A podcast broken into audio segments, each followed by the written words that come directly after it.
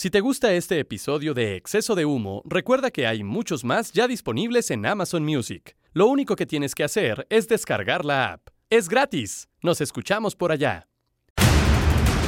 Doctor García, esto es Exceso de Humo, un podcast original de Amazon Music. Exactamente, y podrán escuchar los 15 episodios de la primera temporada, sí, porque sí tuvimos primera temporada en Amazon Music y después ¿qué? A partir de noviembre, la segunda temporada de Exceso de Humo que viene verdaderamente espumosa.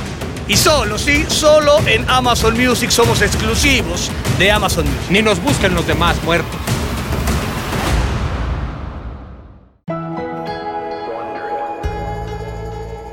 Bienvenidos a este podcast original de Amazon Music. Antes que nada, debemos aclarar que el bullying es un tema delicado y un comportamiento social nocivo que debemos erradicar y que burlarse del físico, cualidades o características de los demás es políticamente incorrecto. Ahora, siendo honestos, ¿quién no ha sido víctima o victimario de este tema que pusimos hoy sobre la mesa de exceso de humo? Apodos de cariño o para joder. Una manera de integrar o desintegrar a un individuo de un grupo. Práctica común en la casa, el taller y la oficina.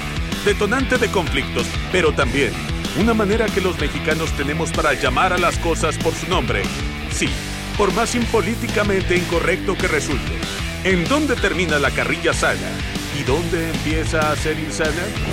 Hoy, en Exceso de Humo, dos másters del arte presentan un tema controversial, hablado de una forma divertida. El bullying. Este podcast contiene lenguaje explícito. Saludos para todos, doctor García. Nuevamente estamos aquí en Exceso de Humo, que es una producción original de Amazon Music. Ya me la supe.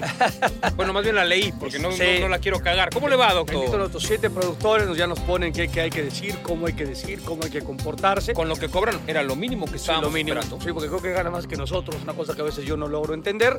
Pero sí, aquí estábamos en otro podcast original, Exceso de Humo. ¿Y de qué vamos a hablar? No tengo ni la más remota idea, pero hay un tema escabroso, doctor. Escabroso. Que sí, que en nuestra época era, pues digamos, somos, somos más, más viejos que mucha de la gente que nos escucha. Hoy la gente, para bien, me parece que tiene algunas cosas que son muy llamativas y buenas como sociedad. Hay otras que nosotros, creo yo, en general, muchas las vemos un poco exageradas. Pero bueno, cada quien tiene sus puntos de vista. Eh, cuando nosotros éramos chavillos, eh, la palabra bullying no, no se usaba. No No, quiere decir que no existiera, pero pues no se usaba. Nadie la, usaba, la nadie palabra no, se- no existía, eh, eh, el concepto sí existía. Sí, el, el concepto sí. En muchas ocasiones dependía el grado, ¿no? También, como siempre, una cosa, desde mi punto de vista, era el llevarse pesado, la llamada famosa carrilla y cosas por el estilo. Y ya luego lo otro ya es una cuestión casi ya de acoso, básicamente, y de agresión física y verbal eh, continua, ¿no? O sea, eso ya era, no teníamos un nombre específico, podría ser un acosador, ¿no? De alguna forma, pero eh, pues las cosas han, han ido evolucionando. Hoy es un tema extremadamente delicado y buscaremos de, de la manera más atenta posible, doctor García, eh, realizar este tema. ¿Los apodos para usted le parecen que son un tema de bullying? No, yo, yo creo que no, o sea, a, a mí en general no, no me gusta el, el- el apodo. Pero le dicen doctor, Me dice doctor, ¿no? ta madre. ¿Y cómo ha, cómo ha robado ¿Cómo con robó? eso? Bueno, pues sí, sí, ya, sí. ya volteas en automático, ¿no? Cuando te dicen doctor. Ah, ya, sí, ya. No, o sea, no, ya, ya al revés, ya digo, me hago de Wells, ¿no? O sea, Mm. no, este, pues, antes sí me da pena decir doctor García, pues digo, Ahora, a ver, un porcentaje de la gente que medianamente te puede identificar eh, por donde andes en tu, en tu vida diaria, más o menos podrías eh, eh, decirnos un porcentaje de la cantidad de gente No. que te dice Luis García o doctor. 98 a 2 en favor de doctor. Sí, sí, o sea, García a veces me dices tú, ¿no? O sea, dices más doctor, pero o sea, el, García casi. Sí, pero afuera del aire no te digo doctor. no. A veces cuando estamos mamando, pero Sí, si sí, no, no sí, te digo, oye, García, no, mames, ¿no? O sea, por ejemplo, mi, mi familia, o sea, mi- mis, mis No, cuatro pues obvio hijos, no, güey. o sea, mis cuatro hijos, mi vieja. ¿Tú- no, ¿Te han dicho alguna vez doctor tus hijos? Ya, doctor, no No, no, o sea, dice, pero ¿por qué no el doctor y Roberta que ahora está como esta onda muy, este, de ponerse la gorra volteada y así va a la escuela, entonces lleva la, la La gorra del- doctor, Del, doctor y a veces la de, o sea, la- las que tenemos ahí, ¿no? Y la de Deus y tal. que entonces ya ahí- casi no hay, doctor. ya no, no Parece hay. que es la crisis de los containers, nos Pero estaba diciendo el muerto de Maciel. Este güey le está vendiendo desde hace como ocho meses la, la crisis esta de Antes de los- que se trabara, el- antes de que hubiera pandemia y que se trabara el pedo del, eh, ahí en el canal de Suez, ya Ahí teníamos la crisis de, de- de containers con este güey. Y este, o sea, por ejemplo, fui a, a la boda del hermano de, de- del novio de mi hija, de Fico, Sí. y pues, el, el promedio de edad, eh, el, el hermano de Fico debe tener 28 años, más o menos, Ujú. y, y su, ahora su mujer 25 o, o 26, o sea, era un porcentaje de la boda. Menores de ochen- 30. 85% era, o sea, entre tipos entre 27 y había pues, gente hasta como de 20, 18, o sea, era Ujú. una boda, digamos, muy joven como Sí. tal. Y luego, pues ya en la, en, en, en- en la y demás cuestiones, se acercan, ¿no? Estos chavitos que, Sí. que la verdad, o sea, yo soy cuarto bat, pero estos güeyes son, yo soy de los Diablos Rojos, estos son de los Yankees, cabrón, o sea, no ¿Ha evolucionado ese tema? no, o sea, decía, fui con, eh, con Miguel Moisés, el, el- el novio de, Sí. de la hermana de, de mi vieja, de Rocío, Ana Jimena, y el güey me decía, no, no, tú, te pues, le dije, güey, son las, la boda fue a las 2 de la tarde, la ceremonia, Sí. empezamos ahí, ya sabes, el cóctel y tal, entonces te sientas como a las 4, comer, a las cuatro y media llevas al baño y decías, madre, güey, ¿no? Y entonces me decía, le decía yo, güey, están fundidos y faltan 10 horas para que acabe la boda. Y me dice, güey, por la edad, ¿no? Pues son Ujú. tipos que se pueden reventar lo que tú me digas. O sea, están pedicísimos, pero aguantan vara, ¿no? Como tal. Luego, luego ya algunos ya la, nos fuimos a la una y ya, ya- ya se, se caían, o sea, se caían, pero algunos se ya- caían. Alguno guacareó una mesa, algo no, así. no, No, hubo ya ibas al de- baño, o sea, ya sabes que yo tengo un tema con la próstata, entonces pues vas viendo, ¿no? A las cuatro, pues, estaba La madre, evolución del baño. buena onda y tal, y ya a las 10 de la noche, o sea, ya los piecitos todos en rodillas, Sí. todos, ya nada más todos ves, ves la suela de los zapatos. No me de, de digas. No, y yo pensaba en el señor que limpiaba ahí y le decía, puta madre, o sea, esto sí deberían darle un, un, un- No, pues un propinón. una cabrón, ¿no? lana que te mueres, ¿no? Y este, pero en relación a esta parte de, de- del apodo, Sí. o sea, los chavitos que luego ya al principio no se acercaban, es más, hubo, hubo dos que me reclamaron, que eh, son muy amigos de la familia Hegevich, Sí. viven en, en, en Mérida, digo, ya son chavos de 24 y 23, están a punto de terminar la escuela y tal, y vivan ahí donde yo vivía en el departamento, es en, por el sur de la ciudad. Ujú. Me dice, güey, eres un ojete, porque este, pues te tocamos la puerta para que salieras a jugar con nosotros, Ujú. y entonces yo le decía, sí, ahorita voy, ahorita voy, ahorita ya, sea, Ah, le aguanta, diste el avión vayan- 15 va- veces. váyanse al parque, Ujú. me dijo, ojete, nos dejabas una hora, pero los conocí al principio chavazos, ¿no? Sí. Y no me decía ni madre. Se tomaron cuatro cubas y ya me empezaban a reclamar de la puta madre. Pero este, en, en el tema, digo, de, de estos chavitos que, que no me conocían, pero que alguno se quiso tomar una foto, na- nada una locura, sino varios, no muchos, eh, todos se referían a, a doctor. O sea, estaba hablando de esta edad de 25, 26, pues nadie te dice Luis, nadie me dice García, pues todos se acercan siendo el doctor y el doctor, cabrón, ¿no? que está muy, este, muy cagado.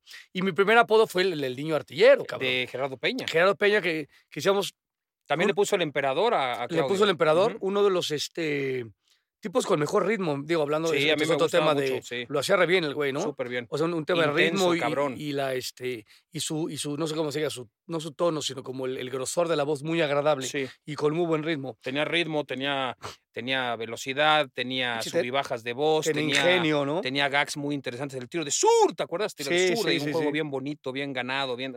Tenía cosas chingonas, la verdad. Y ese me puso el, el, el, el niño eh, eh, artillero. Y a usted, el, el- el- o sea, ¿tú, tú tienes algún apodo así en la escuela y eso no? Yo apodos, pues no, si- siempre, es que a, a mí, dependiendo de la escuela en donde estaba o el salón, me ponían, por ejemplo, en una escuela me tocó que había como tres Cristian en el, en el, y me decían Entonces, ¿qué- Octavio. Ah, ok. En uno me decían sea, Octavio. En otro, cuando estuve en la secundaria donde trabajaba mi mamá, me gritaban Curi. Por O sea, mi, por el apellido. Porque mi mamá era la maestra Curi, la Mm. conocían todos ahí. Entonces, ay, está el, el pinche Curi, ahí voy. Y generalmente era Martinoli. En otros, pues cuando era más niño me decían Cristian, pero no, en realidad o sea, apodo no. Una vez tuve, me decían Pioginoli, por ejemplo. Pioginoli. Sí, como de piojo. Mira qué, qué- qué cosas, ¿no? En- vaya, vaya pinche vaya paradoja. paradoja, ¿no? En, en segundo de secundaria fue la única ocasión que me decían Pioginoli. O sea, porque, por- porque eres un, No- no porque tengo un puto piojo, ¿qué? Pues, o sea, me imagino, no sé, güey, no sé si los pinches piojos son güeros o medio güeros o medio güero de rancho, no tengo ni la más remota puta idea, pero me decían Pioginoli y luego em, eh, cuando estaba, está complicado el puto apodo. Imagínate, güey. este, luego estaba yo, eh, eh, por ejemplo, el torero me decía Bartichotto, no tengo Bartichotto, sí. sí, sí. Emita, Emita, la secretaria de José Ramón, ¿Cómo te también me decía? decía Bartichotto, también me decía. Bartichotto. Sí. Alguna vez que, te, que fuimos a un hotel, no sé dónde, te dijo Marta Mala. El güey- Marta el que te dio la llave. en ¿no? el derby en Inglaterra. ¿Y alguien, alguien lo agarró alguna vez o tú te bromeas? Luego un me poco? dicen, me han dicho Marta, Alex Blanco me dice Marta, Marta, sí. eh, por ejemplo, el sobrino del Chacho López, que trabaja en Fox y que es dios de la Fórmula 1, su sobrino que trabaja con nosotros desde hace años, me dice también Marta de vez en cuando, nos decimos basura, él y yo. ¿Qué pasó basura? También, ¿Qué pasó sí. basura? Marty te dicen algunos también. Marti ¿no? algunos, sí, medio, medio ahí. ¿Y el medio- algón quién te lo puso? ¿Eh, ¿Usted? Yo te puse Pues el sí, algón. claro, no, me jodas. No, y porque no me viste de frente, si no me pones, me pones aguito. el, ¿no? el, el no, el todoterreno. Saguinoli sería yo, ¿no?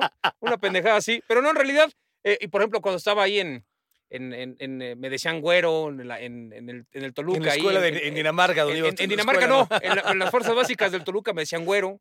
eh, O sea, pero nunca un apodo que le, nah. que le jodiera, o sea, ¿no? no, en realidad no, no, este no. Sí, sí, y ahora en la, pues, en la tele soy más pinche Martinol, tú me dices nalgón, algunos sí me gritan nalgón en algún Sí, te sí, llegas a sí. cruzar, Sí, ¿no? algón también sí te Sí, llegan a me- decir me poco, gritan. pero en realidad, o, o- o te dicen más en el Twitter, ah, pinche nalgón o lo que sea, pero no, en realidad pues, siempre fue el, el- el Martinoli. Entre hombres somos mucho como de apellido, no entiendo por qué, pero siempre hemos sido un poco más así. Será también condiciones de la escuela, la escuela, pues, la, la lista siempre es nada más apellidos, y a ver, usted González, la chingada, y te empiezan a cagotear. y este, yo iba después de los Martínez, entonces yo sabía que siempre estaba yo la mitad de la lista. ¿no? 17 Martínez. Sí, había ¿no? 17 Martínez y luego venía yo, que es como un Martínez italiano, ¿no? Pero pues al final también es Martínez. Y, y ahí estábamos, pero en realidad no, no. eh, de apodos, por ejemplo, que hubiera, eh, que yo conociera, eh, teníamos a uno que le decíamos, eh, un profesor que se, llamaba, se apellidaba Carro Perfecto, y le decíamos se- el Rolls Royce. O sea, se apellidaba Sí, carro sí, perfecto. o sea, se era, era era un- profesor de filosofía, se apellidaba Carro. Perfecto. y le decías Entonces el Rolls Royce. Le decían el Rolls. Royce porque se apellidaba Carro Perfecto. Qué pinche apellido tan feo, Muy la cabrón, neta, sí ¿no? está, estaba llamativo. Espantoso, ¿no? Eh, Y mames? de lo demás, pues no, en realidad, eh, pues, por ejemplo, a uno le decían el Sonrix en el Toluca, pues porque se ríe siempre y estaba de moda los putos dulces, cualquier barbaridad. Otros le, decíamos el Supergel, porque siempre traíamos, a ver, cuando yo iba a entrenar, de, yo tenía 13 años y había güeyes de 14, 15, lo que fuera, pues en Metepec llegábamos con la ropa que pudiéramos, o sea, ni en pedo el Toluca en esa época le daba un uniforme de entrenamiento, o sea, apenas nos daban para medio jugar de entrenamiento, O es sea, entrenaban con el que ustedes... como, este... como caiga. Tráetelo medio blanco o rojo, güey, pero oh, caile, o lo como sea. Y un güey traía su camiseta de, de cuando jugaba en el barrio, de algún pinche equipo, pues ahí, de la, de la industrial, y se traía Supergel. Ah, entonces ah, nunca era supimos su nombre. El- Era el Supergel, güey. Entonces ahí va el pinche Su- Supergel, Supergel. Y entonces así se nos identificamos. Y un día el Supergel se, se ausentó tres semanas. ¿Qué pedo con el Supergel? ¿Por qué no viene? No, pues es que en su pueblo lo metieron al pinche tambo porque se chingó una bicicleta y se robó una tienda y la chingada. Y entonces estuvo entambado como tres semanas el ojete. Pues salió caquito el güey. Sí, salía, había, había, tú sabes que hay de todo y había otros güeyes que tenían, ya sabes, baile de feria el pinche viernes y, se- y, y acabamos. A ver, güey, en Metepec no teníamos ni agua caliente, güey, era pinche agua fría y medio hasta Sí, que caía poquitas gotas, caía ¿no? poquita y luego si le metías la mano para tragar agua, te dabas cuenta de, de que las tuberías, digamos, no estaban muy limpias, ¿no? Pero pues ante la pinche sed te la chingabas, aunque fuera de Sí, lo como tierra, lo que fuera. Y algunos medio se trataban de hacer el baño vaquero y, se peinaban. Como venías vestido, te cambiabas para, para entrenar y Sí, luego se echaban el vaquerazo y se iban al baile. No mames, unos pinches. Agarramos el Tenango, Tenancingo, Calimaya y anexas, doctor, para ir a, a Metepec a entrenar y era, era, era llamativo. Pero, eh, por ejemplo, yo en la escuela, yo siempre fui del, del grupo de mi salón, porque tampoco voy a decir, no mames, en la escuela yo era de los más populares. No, de los, de los salones en donde yo estaba siempre era más de los del ala del desmadre. En el ala del desmadre era de los que mejor me iba en la escuela porque mi jefa si no me metía unas chingas que te mueres. Entonces yo era desmadroso de, ese de esa ala, pero, Pero el más light de los, de los culeros. En todo aspecto. Había cada cabrón que decías, güey, neta, o sea, neta, O sea, pero de mal estudiante o de culero con los de demás. las dos, de mal estudiante y de, Y de- culero con los demás, de, de chingarte la típica, te chingas el lunch, le bajas no sé qué al otro cabrón, los pinches pantalones en el, en el recreo, en Sí, el lo, salón. met- lo metes al bote de basura y demás Ese cuestiones. típico de, tipo de mamadas que hoy evidentemente, pues, si eso llega a suceder hoy, pues como te cuento, ¿no? Sí, o sea, sí, sí. Que, que un maestro te, diera, te diera un puto reglazo hoy en día, pues ese pinche maestro lo pueden sí. meter a la cárcel, cabrón, ¿no? Sí, que, que era escuela de, de vieja guardia, no es que estuviera bien o mal, sino que los recursos eran eh, sumamente ili- ilimitados, digo. ¿no? Eran las costumbres. Entonces, puta, este... Sí, yo, yo, yo era la diferencia, o sea, yo, yo no, era, no era popular, pero yo era el que hacía todos los deportes. O sea, sí. si había que jugar básquetbol y quemados y el pinche tochito ahí en la... en ¿Tú la- jugabas Espiro? Espiro, por supuesto, Espiro era Era yo, era yo bueno, pero yo era enano, entonces estaba cabrón. Si te Ya la, tocaba- la parte final te Sí, la pelabas. o te tocaba un güey un poquito más alto que tú, con brazo más Sí. grande, y entonces sufrías. Yo era porque era coordinadillo. Pero claro, el Espiro era un No, era una tema joya, este, brutal. Luego la, la metías la mano y se te enrollaba la, la, la mano y te, güey, puta, cuerda.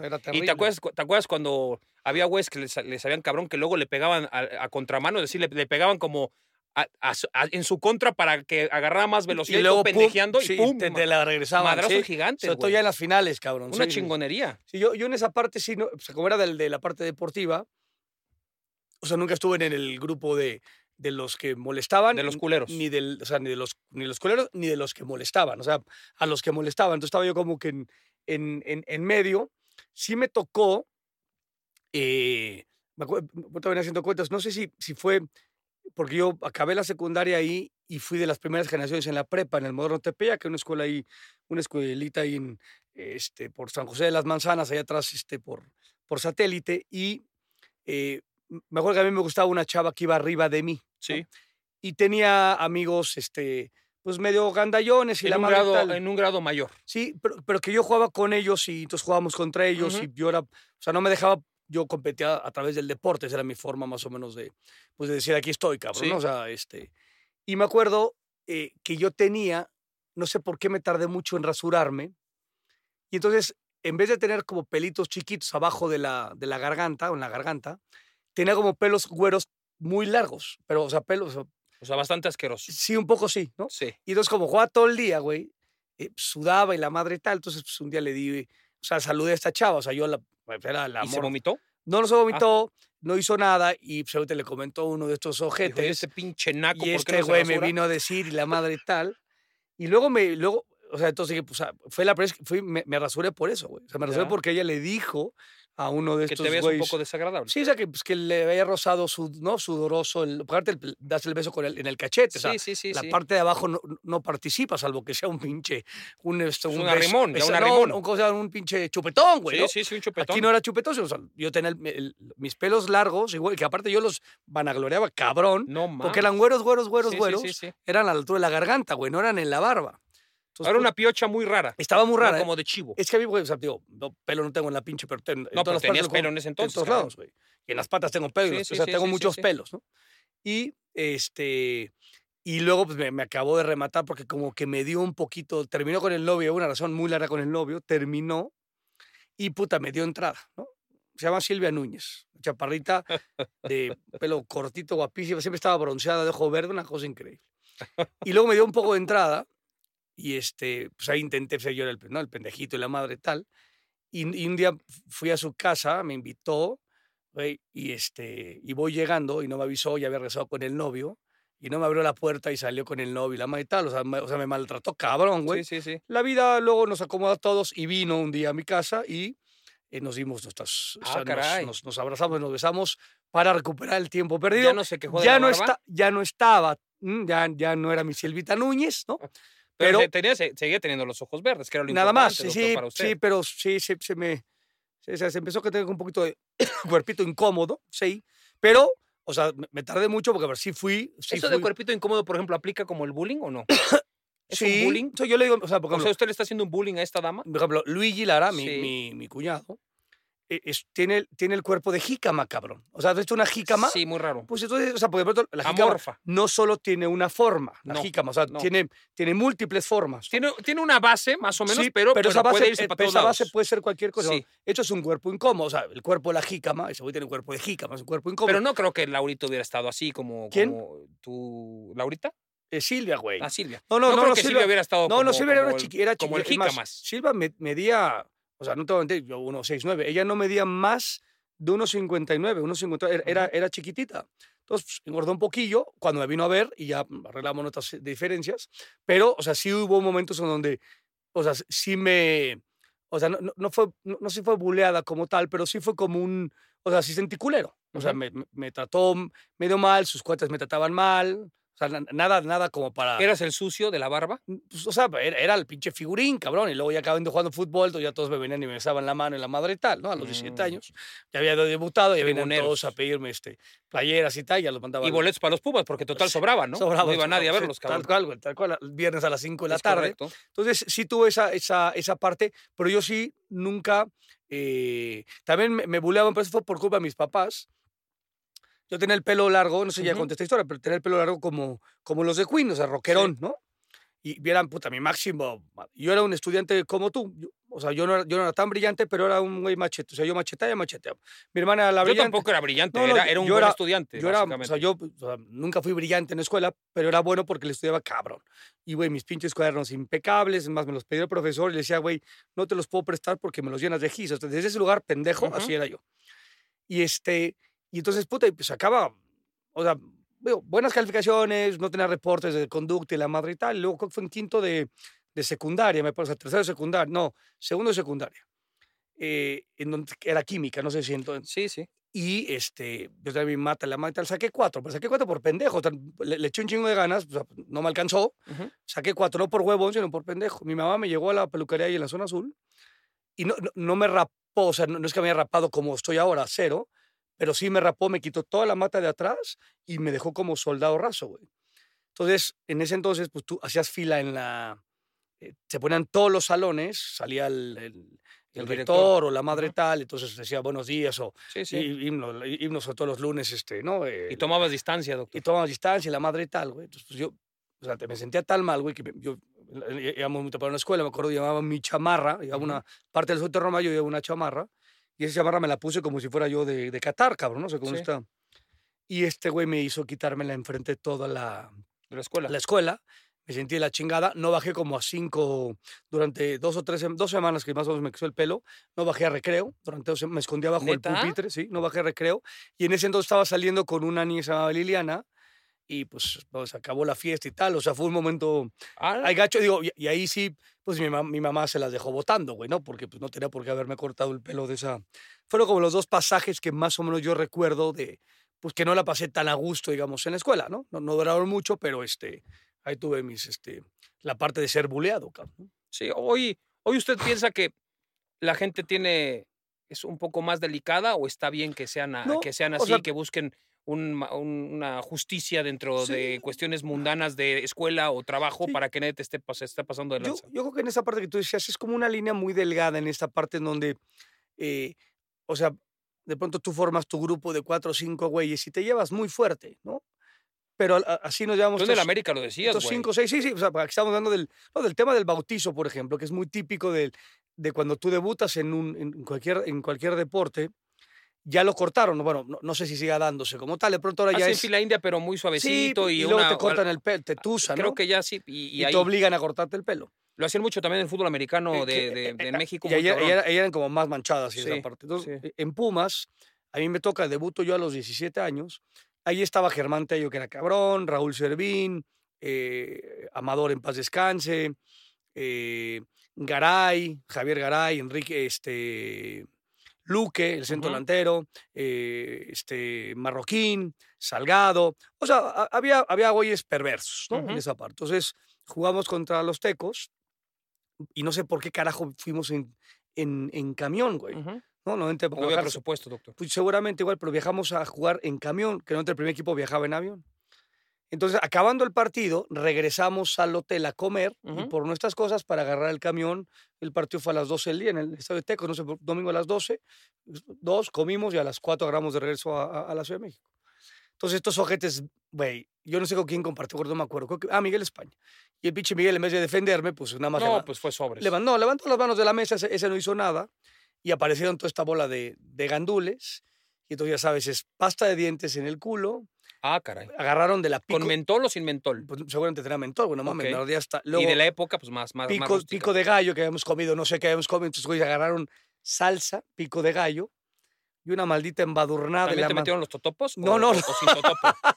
Digo, porque igual No, el no, no, totopo- no, no, no, el totopo tuviera a ir desgarrado un poco. Imagínate, guau, que no, no, más. entonces, y me acuerdo pues que, que yo o sea, íbamos en el camión y me ardía hasta, o sea, que yo un momento que abrí la ventana y saqué las nalgas. ¡No! Sí, sí, sí, por la... A lo gringo. Sí, sí, porque A- fue como realmente- porquis. Sí, tal cual, tal cual, así, ¿Eh? tal cual, porque este, y, y- o sea, y, y muy gandallas, pero pues ahí, ahí ni, ni, a- No, no, ni no, no, atre- cállate y ni atreverte a armarla de pedo, este, digo, igual era, me- entre siete güeyes me, me, me somet- te, hubieran sometido. me sometieron fácilmente, o sea, sí intenté sí, sí. un poco, me sometieron en dos este, segundos. Llegó Miguel Mejía Barón al primer equipo, porque ahí él estaba, dirigía a Sanabria, bueno, Velarde, luego Sanabria, y, y luego llega él, él estaba como en la Secretaría Técnica y tal, o sea, más a nivel este, oficina, y cuando él se hace cargo del primer equipo, él termina en Pumas, no sé si luego se con este tipo de prácticas. el güey dijo, se acabó esta, esta parte como eh, de denigrar. O sea, es, si es un tema de que ya eres parte del- del- de la cofradía, ¿no? Digo, pasa en, en- en todas las escuelas ya en Estados Unidos y la madre tal, que es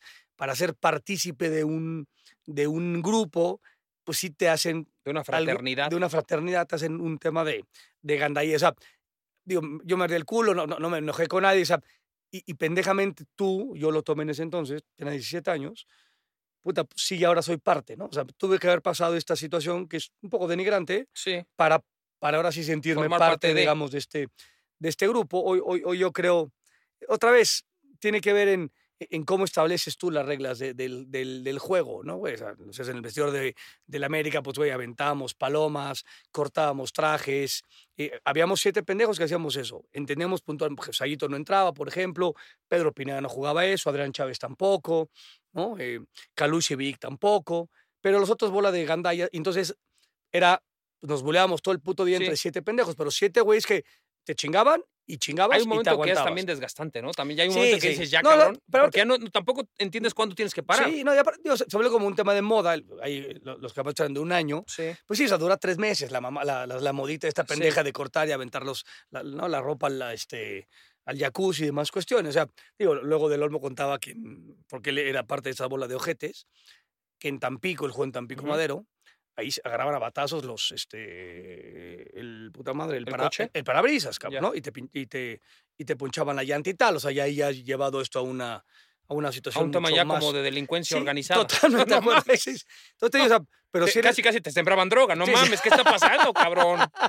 Pero también tiene que ver, si, o sea, si entras a esa parte, si, si tú estableces como esas reglas, güey, dices, así nos llevamos, Es que no hay un límite. hasta que alguien diga, pues yo esta mierda ya no juego, ¿no? Como tal. ¿no? Bueno, yo me acuerdo, se acordará usted, ya lo hemos contado. No sé si lo hemos contado aquí en el, en el espacio, eh, pero bueno, me, me- me viene a la me- memoria aquel viaje a Morelia que hicimos, en donde habíamos quedado después de comer en las Trojes, donde nos gustaba ir mucho a cenar y a comer cuando fuera. Siempre, siempre nos trataron muy bien. Estábamos mi primo, eh, el muerto de Sepúlveda, Arturo Sepúlveda, tú y yo. Ah, sí. Y Sepúlveda traía una camioneta Ford nueva, ¿no? Que la tenía estrenado. Habíamos venido en su coche, en su camioneta. Y em, de pronto, yo no, no me acuerdo si había pasado el partido o, el- o era una de estas convertidas. Ya había pasado el partido, ¿no? Fuimos a cenar y después, pues estábamos más jóvenes todos. Y, por ejemplo, tú, tú no estabas casado y, y, bueno, ni- ninguno de nosotros tampoco. Y hay un momento en que dicen, bueno, pues vamos a ir de antro. Sí, estábamos tragando. No sé qué pasó en la comida estrictamente del por qué. No sé si te pasaste de lanza con nosotros, hiciste alguna mamada. No sé en qué momento llegó el punto en donde te terminamos empapando cuando salimos del restaurante para ir hacia el coche. Sepúlveda ya estaba en el coche, mi primo y yo te tiramos un par de pinches cubetazos que te cagas. ¿Y dónde agarraron las cubetas, cabrón? Se las pedimos al güey del ballet que estaba afuera, que era nuestro cuate. Le dije, güey, llénala, llénala la chingada. Y mocos, creo que venía hasta con jabón a la chingada, tiramos todo. Entonces tú se- te escurrías como un pinche muerto, nosotros tirándonos de risa ya dentro del coche, tú congelándote, pues ya eran como las 11 de la noche, de ahí vamos sí, sí. supuestamente al antro. Eh, es una zona residencial donde está este coche, eh, este, este Sí, sobre. Camelinas, güey, ¿no? Ajá, atrásito de las Camelinas, ahí en una calle, pues donde el- hay un restaurante, ahí está, la, digamos, el estacionamiento, el restaurante y lo demás son, pues, edificios y casas y todo, como si fuera, pues, una privadita, ¿no? Estábamos ahí y me acuerdo que, pues, el hotel no quedaba lejos, pero había que bajar hacia la avenida principal, cruzar la avenida principal, que es un camellón grande, y luego caminar un poco más porque estábamos donde era el centro de convenciones, que luego fue un, un hotel de cadena y tal. Para llegar al hotel, pues te tenías que chingar por lo menos unos kilómetro y medio empapado, cosa que no ibas a hacer. Y entonces, cuando estamos en el coche cagándonos de risa, tú estás escurriéndote, insultándonos de arriba abajo, despertando a toda la gente que quizá haya estado durmiendo en, en- en los alrededores. Y yo, bueno, yo venía de copiloto, me cagaba de risa, tu primo estaba feliz, no sé qué. Era cuando todavía éramos amigos de tu primo. Y de pronto, eh, porque todavía no se sentía jefe, que era muy importante. Exactamente, sí. ¿no? sí. Ese es el Tal tema. cual ahí se me equivocó. Ese sí, cuando se quiso hacer jefe, que cagó el plato mal. Y de pronto eh, te acercas al coche y le digo a Sepúlveda, arráncalo. Y se acelera. Entonces tú te calientas más porque cada vez que te acercabas al coche, nosotros lo acelerábamos 10, 10 metros, y entonces seguían los insultos, los insultos. Cuando ya te acercas al coche porque ya dices, hijo de su... pu-", porque te pusiste mal, le empiezas a patear la puerta del coche a Sepúlveda y Sepúlveda se empieza a poner pues, ya como morado de no mames, güey, me está chingando el coche. Y te dice, ya, güey, no mames, no mames. Y tú, baja el puto cristal, ábreme la puta puerta. Y tú, no, y el- yo le dije, no le abres, no le abres. El otro pendejo estaba sí, entre como, que, claro. como, el, como el puto Pepe Grillo, güey. claro, como el diablo, como el diablo ahí que se te claro, aparece. No, no, no lo hagas, no lo hagas. Güey, agarraste la antena del coche y le dijiste, abre la puta puerta, te chingo la antena.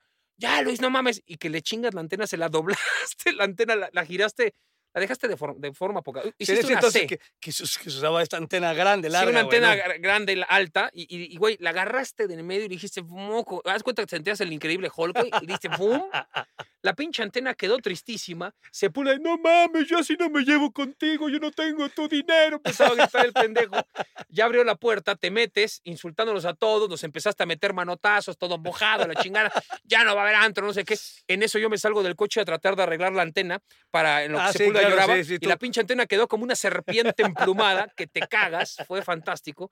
Y evidentemente no hubo antro, no hubo nada, nos insultaste todo, pero estuvimos muy divertidos ese día Pero porque aparte te calentaste mucho. En, en esa situación en donde rápidamente, o sea, sí tiene que ver con un, tema como de vestidor, que tú viviste en vestidor sí, también. sí, esa- más o menos sí.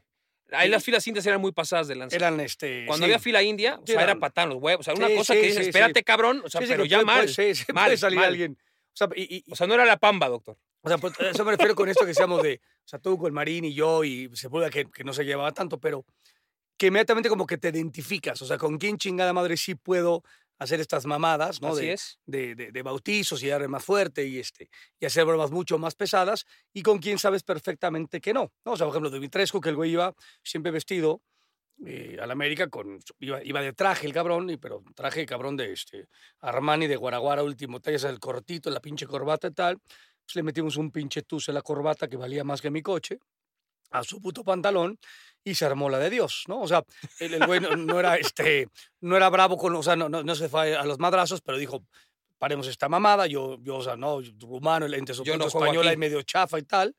Y entonces dije, pues, sí, pues, o sea, no puedo, hay güeyes con los cuales eso no puedes. A Saguito, mm, o sea, porque el güey es como, es niñote, la A chingada. Saguito tal. le gusta el desmadre, pero, Pero no- hay cierto no, desmadre que no ese lo va a tipo de aguantar. gandalleces él, él, él no las iba a aguantar, ¿no? Sino, entonces esa parte pues lo vas, este, lo vas entendiendo y salía puntualmente del... O sea, te das cuenta, es como un tema de, como decía Bora, huelen, o sea, hueles, es este sí y este no, y este sí y este no, y entonces empiezan esas pendejadas que, este, que acaban, me parece, sin, sin mayor daño. Eso es muy diferente a, un, a, a- a que tú vayas y persigas a un personaje, sea mujer o hombre, y estés, ¿no? Chingui, chingui, chingui, chingui, que, este, pues que ha habido casos realmente este, terribles, a todos nos ha tocado, ¿no? Güey, Hay gente, por ejemplo, doctor, en redes sociales que cuando, ya ves que eh, es difícil que cuando transmitimos un partido de fútbol, en nuestro caso, pues no es que pasemos desapercibidos, pero es muy complicado que alguien piense, ah, pues me vale madre. O, o me- medio le gusta o verdaderamente no, o sea, no, no, no nos soporta.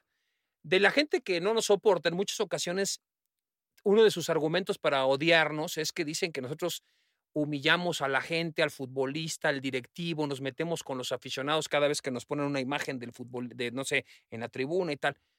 ¿Usted considera que eso pasa en realidad o no? O sea, que, que, Mm, que, por ejemplo, cuando jugamos con un aficionado que está en la tribuna y se está besuqueando con la novia o, o lo que pasó con el pinche Toluco este y, y cosas por el estilo. fue pues, hasta este ídolo. ¿no? No, o sea, eh, hemos entendido que pues el, el- el mundo ha cambiado y que nosotros también tenemos que, que evolucionar en esa parte y no hay ninguna humillación en ningún sentido y mucho menos a un futbolista. Futbolista decimos que es, pues que si le pega con la izquierda del carajo, güey, o sea, pero nunca nos metemos que si está pelón, que si está guapo, que si es alto, que si tal, si tal, o sea, este tipo de Generalmente cosas. decimos cuando está guapo. Cuando está guapo, o sea, ¿Te cuando es un, ahí jugamos con ese pedo y luego terminamos madreando, a, por ejemplo, a Chacón. O sea, tal cual.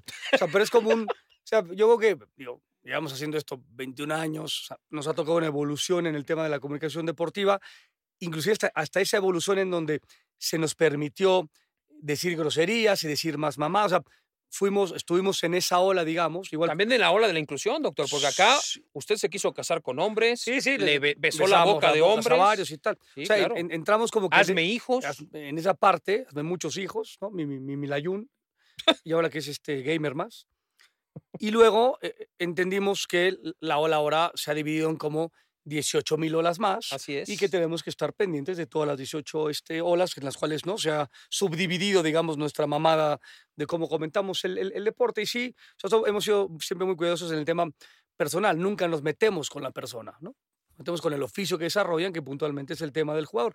Y cuando hay una chava, es, más, nos pusieron una imagen en TV Azteca, en un partido en Estados Unidos, no me acuerdo dónde fue, e, en, en donde la chava se había, había tomado mucho alcohol, era más que evidente, entonces estaba como medio dormida y fuimos a la cancha, regresamos a esa imagen y, y- y la chava estuvo a punto de vomitar o, o vomitó, prácticamente se vomitó ahí y nosotros dijimos al, al- al productor, no va más, o sea, no queremos ver más este, esta imagen, o sea, Si no la pongas, porque incluso cuando empezó a. A el- el- gorgorear, El, ¿no? conato de, de, de, de Guácara, eh, ahí eh, ni hablamos. Dijimos, no, no, no toques el tema, güey, porque cualquier cosa que digas eh, se va a malinterpretar. O sea, Sí, cualquier sí, cosa que tú digas. Sí, sí. ¿no? O sea, yo creo que Entonces, en esa parte sí, hemos, este, o sea, hemos evolucionado. O sea, y también pues, no somos pendejos, tenemos cierta educación, o sea, he- hemos viajado, nuestros papás, o sea, hay una serie de cuestiones que pues, vas aprendiendo el camino, o sea, es qué se puede decir y qué no se puede decir. Tampoco me parece que sea tan complicado. Ahora, por ejemplo, en Azteca usted nunca lo debutaron, ¿va? en, la, redacción, en la redacción estaba cabrón. O sea, sí, a ti, a ti redacción- te, te fue, te fue mal o qué? Sí. ¿Cómo, sí. fue su, ¿Cómo fue su debut bautizo? Eh, El debut bautizo para la gente en la redacción, a mí de, de entrada durante seis meses no me hablaba nadie.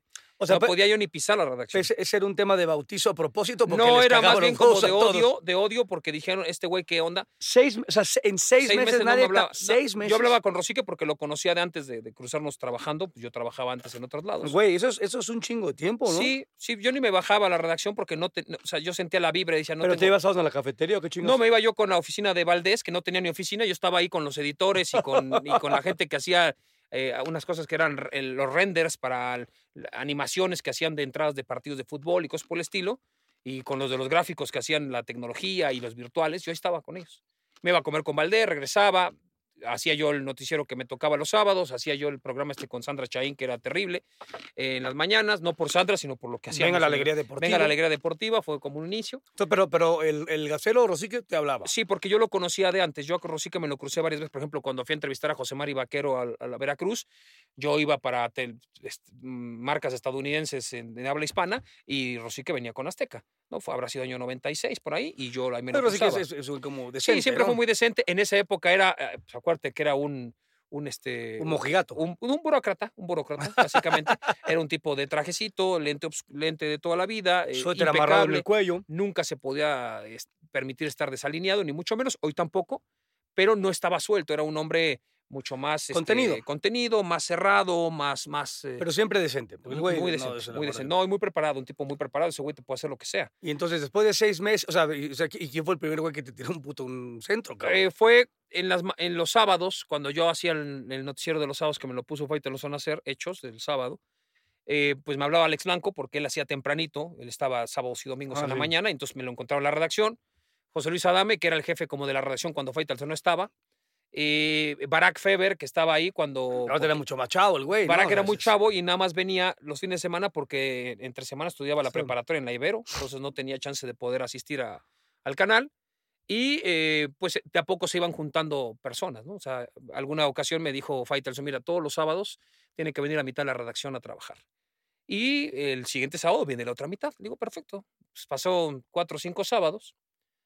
Y un día me, me cruzo con Faitelson cuando llevo a la oficina de Valdés y me dice, ¿qué onda, cabrón? ¿Cómo vas? Le digo, bien, David, ¿y tú? Bien, bien. Oye, eh, ¿qué- ¿cómo ha estado el tema? ¿Quién, quién ha venido? Eh, ¿Quién ha faltado? Me dijo. Le dije, pues mejor te digo quién, quién viene, güey, porque si te digo quién falta, pues no mames, son todos, güey.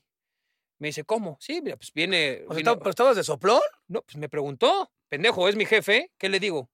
No, Me- pues no sé, no mames. No, Gas, ¿cómo? Ah, Me acaba de preguntar. ¿Quiénes no vienen? Le dije, mejor te digo quiénes vienen. Le dije, viene Adame, viene, de- viene este y viene este. Pero estamos a toda madre, está saliendo bien. El, o sea, el noticiero sale, vaya. O sea, lo que tenemos que hacer ya salió. Bueno, el siguiente sábado vinieron todos. ¿no? Y me acuerdo que Los más calientes eran eh, Carlos Alberto Aguilar, el otro era llamado llamado Sar. y Polo Díaz de León, o Apolo, descanse en paz. Llegaron los dos, se me acercaron de frente, todos me hacían jeta. Yo seguía sin ir a la redacción entre semana, pero el sábado, pues yo. Estabas ahí, sí, ten- tenías, tenías que armar tu me pinche empezaron a agarrar. ¿Tú qué te sientes, hijo de tu puta madre? Nosotros llevamos aquí ocho años y tú qué, hijo de puta, pa, pa, pa, ¿cómo te atreves? O sea, de. Mal pedo, ya se me iban a ir a los Y madrazos. tú. y tú- Alex Blanco también estaba emputado, pero cuando vio la situación, Alex Blanco los empezó a tranquilizar y yo les dije, tranquilos, cabrón. Yo en ningún momento di sus putos nombres. Básicamente a mí David Faitelson me, me preguntó, güey. ¿Tú qué haces si David Faitelson te pregunta, güey? Le digo, pues es tu jefe inmediato. ¿Qué le dices? No hay pedo, todos vienen, viva la pepa. Usted no me, no- ni me dirige la puta palabra. No, güey, ¿qué quieres? ¿Que, te- que sea condescendiente contigo, güey? Si no vienes, ¿por qué es tu o sea, responsabilidad? Es guapo- tu pedo. Guapo desde chavo usted. Pues sí, lo armé de pedo. Le dije, ese es su pedo. Si ustedes no vienen en su pedo, arreglenlo con Faitelson. A mí qué chingo me dicen. Entonces, pues se tranquilizó un poco las aguas. Ya los siguientes sábados siguieron sin, sin venir. A mí me valía madre. Ya Faitelson ya no me No preguntaba, después del cagadero que se hizo. Te, te liberó, pues sí. Es correcto. Y ahí las, las eh, el señor Lara te, te, ina- te, te instruía, te inauguraba. ¿Cómo te hacían la cruz nipona, doctor. Te hacían la cruz nipona. Te abrían de patas y el señor Lara llegaba corriendo como unos 15 metros, corría pa, pa, pa, pa, pa, pa, pa, y te ensartaba. ¡Pam! Te metía un madrazo importante en las zonas blandas y esa era la, la Ese era, ese incorporación. era el bautizo. Era el bautizo, luego podía haber banana con Faitelson, si te estiraban de más, Faitelson se te trepaba y te hacían la banana. No, bueno, buenas imagínate, tardes. imagínate Cuando- ese Faitelson. Cuando pesaba 200 kilos el Sí. gordo, güey, ¿no? Tanto así que alguna vez, por ejemplo, le hicieron la banana eh, en, en Atenas. Tú no estabas porque estabas hundiendo a monarcas. Sí, si el, no hubiera sido, y, y hubiera estado igual que esos cabrones. el TT, aseguro, hubiera estado El TT de la CURS, el pinche, el señor Alcalá, fantástico ciclista mexicano, uno de los mejores ciclistas que ha tenido eh, México, Sin duda alguna. alguna. Participó en 10 Tours de Francia, fue tercero, creo, una vez, o cuarto de un Tour de Francia, eso estuvo muy cabrón. Eh, de Monterrey, güey, cagadísimo, muy buena onda. eh, lloró con la. Él fue el primero que lloró de, de esta, de- digamos, de estas novelas, junto con Villicaña, cuando Belém Guerrero Méndez gana medalla Ah, de plata. lloró el, el- el- Llora Villicaña. Roger- llora Alcalá, la cámara los graba y Rosique pues, se dio cuenta y a los cuatro años lloró. ¿no? más, o- más o menos entendió que por ahí te venía la que mano. Que, está bien preparado, Rosique. Rosique está en todo, bien. está en todo. Se lo dije al hijo de puto, dijo, cállate la boca. Se lo dije en- cuando lloró en, en Pero aparte, Beijing. dices tú, llo- lloró antes por si no ganaba la Por de si oro. no ganaba el oro, lloró también en la semifinal cuando pasa a la final, pero nadie se acuerda de esa lloriqueada, se acuerdan de cuando lloró por el oro. Muy bien. Pero bueno, el hecho es que estábamos en Atenas y el pinche, por ejemplo, Alcalá, teníamos un pequeño, en, en el centro de prensa teníamos un, un vestidor en donde estaban toda la ropa que, que- que utilizaban todos los comentaristas varones, ¿no? Porque también había el vestidor para las damas. Entonces, tenía- era un pequeño cuarto, cuatro por cuatro o algo así. El hecho es que estábamos ahí, había un sillón, hacía un pinche frío en las instalaciones del culo por las máquinas que no se pueden calentar, las máquinas que están todo el día prendidas para mandar satélite para la, televisión, para hacer enlaces constantemente a los estudios, todo. Entonces, en Atenas había 40, 44 grados afuera y nosotros adentro teníamos 17, 18 grados siempre. Entonces era un cambio climático muy de la chingada. Entonces tú estabas con bermudas, pero con chamarra dentro del IBC. Salías, te quitabas la chamarra, te ponías un traje con, o sea, el saco, la corbata y salías a dar en, en medium shot, que es que nada más se te vea la mitad del cuerpo, pues tus reportes con traje desde afuera, pero con bermudas. La gente se cagaba de risa porque te veía, pues este pinche payaso que hace. ¿no? Entonces estábamos así y cada vez que por ejemplo, había dos o tres güeyes que se quedaban ahí platicando en, en- en el- en el vestidor. El pinche TT de la Course, pues, le decíamos así porque e, en el Tour de Francia, que luego ya entendí que ese TET de la Course, que es, digamos, la cabeza de- del recorrido o el líder de la etapa, es TET de la Course, pero se escribe TT, y le decíamos el pinche TT, llegaba a Alcalá, y le decíamos, pinche tete, ¿qué pedo? Y el güey apagaba la luz y los que entraban, entraban y eran madrazos por todos putos lados. te tragabas un rack de ropa, güey. O sea, decías, tú te ponías las pinches patas y decías, güey, ¿qué pedo con los putas? Pero mal, o sea, Rafa Puente se metía. Ahí estaba Rafita Puente. tirando putazos, pero mal pedo, o sea, hasta se metían, güey. Dijimos que no venga el gran campeón porque, Porque este va a mata a matar, güey. O sea, este güey nada más está pidiendo ese pedo pa- para justificar un poco el sacar la. la, la, la, la- la- eh, Como toro picado, güey. oxigenarse, güey. No, no, cabrón. Lo pasaron mil veces. Yo ya no veía al Alcalá que se iba a meter al vestido y dije, va, salte de aquí, güey. Porque un mal madrazo te van a No, romper. no te fractura la el- el nariz, güey. tabique, la chingada, esto va a estar de la chingada, pero ya eran putazos muy fuertes, güey. O sea, y pinche Alcalá. Y luego prendías y entonces veías a un güey ahorcando a otro. O sea, una cosa, güey, pero, pero que dices, no mames, neta está pasando esto. Era, o sea, los Juegos Olímpicos cuando vas a la, a la sede y cuando transmites en un horario europeo para México, es un desgaste físico anormal porque duermes dos o tres horas diarias Sí, sí, durante ma- 18 ma- días. Mal comes, mal duermes. Entonces, conforme pasa el tiempo, cada día estás peor, güey. O sea, no, no es como de, bueno, ya me acostumbré. Chile, no te acostumbras nunca. Tu cuerpo está totalmente descompensado y estás totalmente eh, irritable, güey. ¿no? Todo el mundo está irritable, entonces todo el mundo trata de desfogarse de alguna forma. Y el pinche Ted de la Cruz jugaba así. Y entonces los putazos estaban por todos lados. Bueno, el hecho es que cuando acaban los putazos, eh, el doctor Casillas, que venía con nosotros, traía un cúmulo de, de digamos, eh, pastillas por si alguien se enfermaba, eh, cuestiones tipo para darte vitamina C, para, para que no te, o sea, para reforzar Sí, tu, sí, sí, tu- para tu hidratar, sí, cuerpo. Y tenía una cámara hiperbárica portátil, que costaba buena plata. Esa cámara hiperbárica, usted sabe bien, doctor García, sirve para eh, estar oxigenando mejor. tal, sí, se te recupera recuper- las células, todo. Una hora durmiendo ahí es como si hubieras dormido 14. ocho horas en no sé dónde chingado, o sea, plácidamente. La usaban para, por si alguien quería, sobre todo José Ramón, porque pues, él llegaba muy tipo 3 de la mañana. Entonces, si quería José Ramón, lo usaba. Pero cuando no lo hubiera usado José Ramón o nadie la buqueaba, estaba libre. El doctor Casillas protegía la cámara hiperbárica como si fuera uno de sus brazos. O sea, básicamente es, no mames, que no me lo vayan a tocar. Y en un momento lo tenían en una sala en donde había un solo sillón, la cámara hiperbárica que tenía un cierre gigantesco, tú te metías, lo cerrabas, automáticamente empezaba a entrar un aire y eso form- formaba que pues, todo el tema que genera para el Sí, bienestar de la salud. Bueno, el torero eh, pidió la cámara hiperbárica. Para la cámara hiperbárica te tienes que meterte en calzones. Se mete en calzones sin ninguna otra ropa, sin cadenas, nada. Se mete ahí y se empieza a dormir. La cámara hiperbárica era completamente blanca y tenía un pequeño hueco en donde el doctor que revisa la, la cara ves, del- ves el rostro de la, de la persona y estás ahí checando con el cronómetro.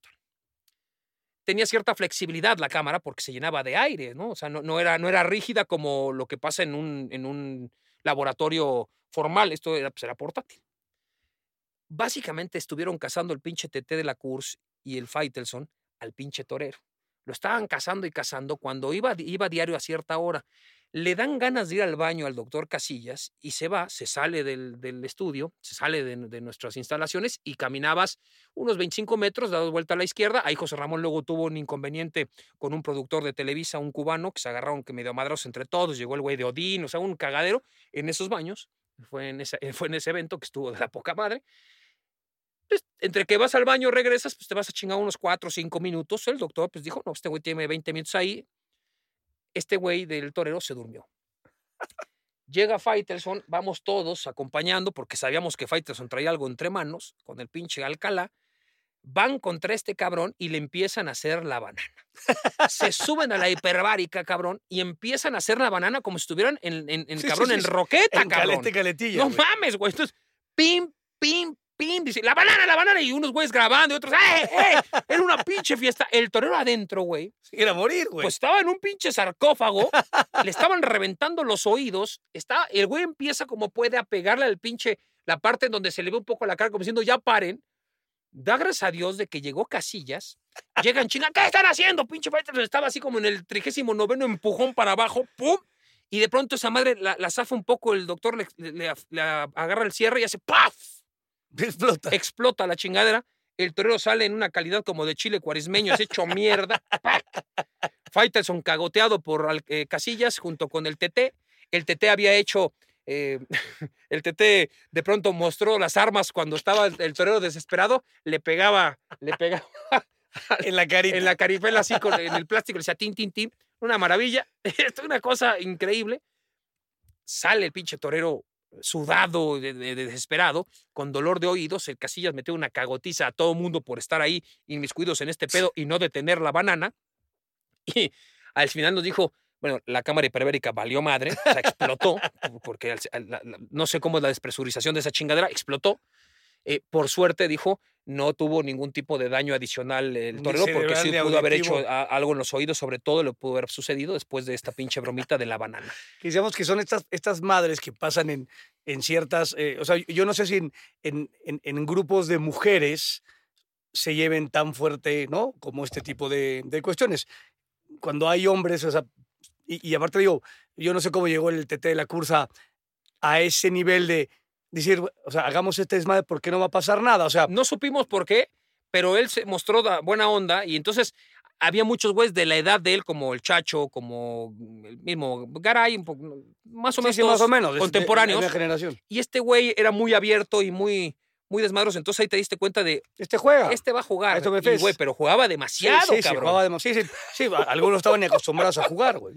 Sí, en, en esta onda de eh, esta franja que platicamos al inicio es, o sea, ¿en Igual este le estás? bajaba los calzones a Loren Fiñón y a, y a, Sí, sí, y a. Greg LeMond, doctor. sí, y- o sea, estas mamadas que este... Armstrong era su gregario en la ruta a México, por ejemplo, de Alcalá, para que la gente sepa quién era este güey.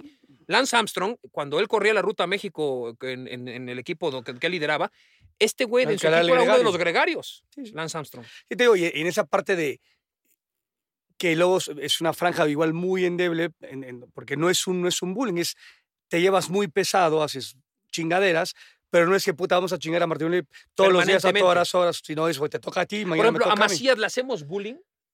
¿O es una cuestión de, de, de- yo creo lo que le- estamos instruyendo? Yo creo que le, le llamamos la atención y como no pone atención, le seguimos llamando la atención y la atención y la atención. El, el problema es que el tipo no tiene respuesta. o sea, ¿no? cuando uno es pendejo natural no puede ser bullying porque no termina por entender. Tal cual. O sea, lo estamos tratando de instruir. Tal cual, así de fácil y claro. Y bueno, eh, vamos a pasar de Maciel a un personaje mucho más eh, mayúsculo, un, tipo este, mundialista, maravilloso, que también fue parte de un vestidor, de varios vestidores muy honorables. Y pues, platicaremos un poco de este tema, que si del bullying, de las llevadas, del asunto de los apodos. Aquí está nuestro grandísimo invitado. Bora Milutinovic, el creador del Yo Respeto, lo estrenó oficialmente con la selección mayor el 31 de agosto de 1996 en el partido contra Francia. Y desde entonces se convirtió en un infaltable de la escuadra mexicana, marcando goles claves. Pero también vivió momentos tristes, porque varios entrenadores del seleccionado nacional prefirieron no convocarlo. Hojaldras o no, los juzgará Dios y no aquí. Porque aquí en Exceso de Humo no juzgamos a nadie. Considerado uno de los mejores jugadores que ha dado la cantera del Atlas, figura y campeón con las Águilas del América en dos ocasiones, que regresó al club después de probar suerte en Europa porque, pues así es la vida. Alguna vez le apodaron el jefe y aquí está en Exceso de Humo, Pavel Pardo. Pues ya escuchamos a Aquiles Castañeda, Boomer, doctor García. Es momento de ir, como diría nuestro perro, con darde envenenada bebé parde. ¿Qué pasó, mi, mi, mi Pavel? ¿Cómo, cómo estás aquí? Este güey que se tragó al perro Bermúdez, una cosa realmente vomitiva. ¿Cómo, cómo estás, mi Pavel? Todo bien, todo bien. Sí, sí, le pasó algo ahí raro. No, pero aparte, Lo imitas muy bien, Martinoli, ¿eh? Y Ya sabes. y, no, y no estás aquí, güey. Meter un pinche escupitajo. No, no, no. Se le, le sale un gargajo. Yo tengo una cosa. Si tengo COVID, al doctor le va a dar hasta sida, cabrón, con lo que le acabo de escupir, pero no hay pedo. No hay pedo. Oye, Pavel, este. Pero muy chingón. eh, sí, sí, sí. sí. Le- le- le- ¿Qué presentación, No, no, no, no, ya Porque quis- aparte, cada vez que iba a venir, viene tarde envenenada, puta. Yo decía, ya que, ya, que, ya que cobre el pinche tiro libre, porque tarde envenenada. Ya, cabrón. Oh, y, y- y aparte, no- no- nuestro tema aquí en el podcast este de exceso de humo de original de Amazon Music, puntualmente, este, Pavel, tiene que ver con, con el tema de los apodos y este tipo de situaciones. O sea, tú tuviste un apodo, pues, o sea, realmente bastante, bastante chingón que te puso el perro, güey, ¿no? Sí, sí, no. Y digo, a ver, pues tú lo sabes, Luis, desde que estábamos en la elección, pues éramos, a ver, Duilio y yo éramos los más jóvenes. El otro día estaba viendo unas fotos de, de toda esa etapa, pues estabas tú, Benjamín Galindo, Hermosillo, ¿sabes? Después dicen, no, este cabrón ya tiene como cincuenta y tantos años. Digo, espérate, yo apenas tenía 18. Ah, pero es que estabas con Luis García, con Campos, con Claudio Suárez. Sí, pero estos son más viejos que yo, no chingues. Y bastante más. ¿Qué, qué edad tienes, qué edad tienes ahorita, güey? Cua- 45. Oye, y, y este tema de, de- del apodo de, de bebé, ¿alguna vez te, te incomodó, te gustó, lo hiciste tuyo, te valía madre? O sea, ¿cómo, manejaste este tema del, apodo? Sí, fíjate que en exacto, mucha gente me preguntaba, ¿no? Oye, a ver este apodo y te lo puso el perro y pues bueno, al final creo que se quedó y digo, no, no me incomodaba, me incomodaba, perdón, porque hay, algunos, ¿no? Que dicen, no, no, no me gusta que me digan de esta manera.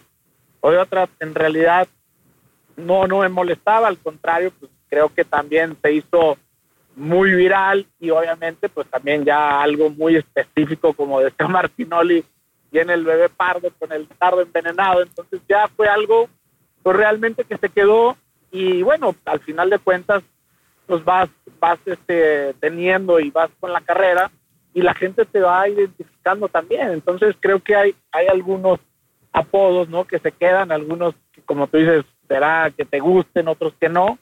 Pero bueno, al final de cuentas creo que eso también me dio y, y- y mucho a conocer. Ahí está, entonces. eh, eh, y otra cosa, ahora que decía, ya hay unos que no les gusta. Del pinche pleitito reina no vas a estar hablando, ¿eh? Nada más te aviso.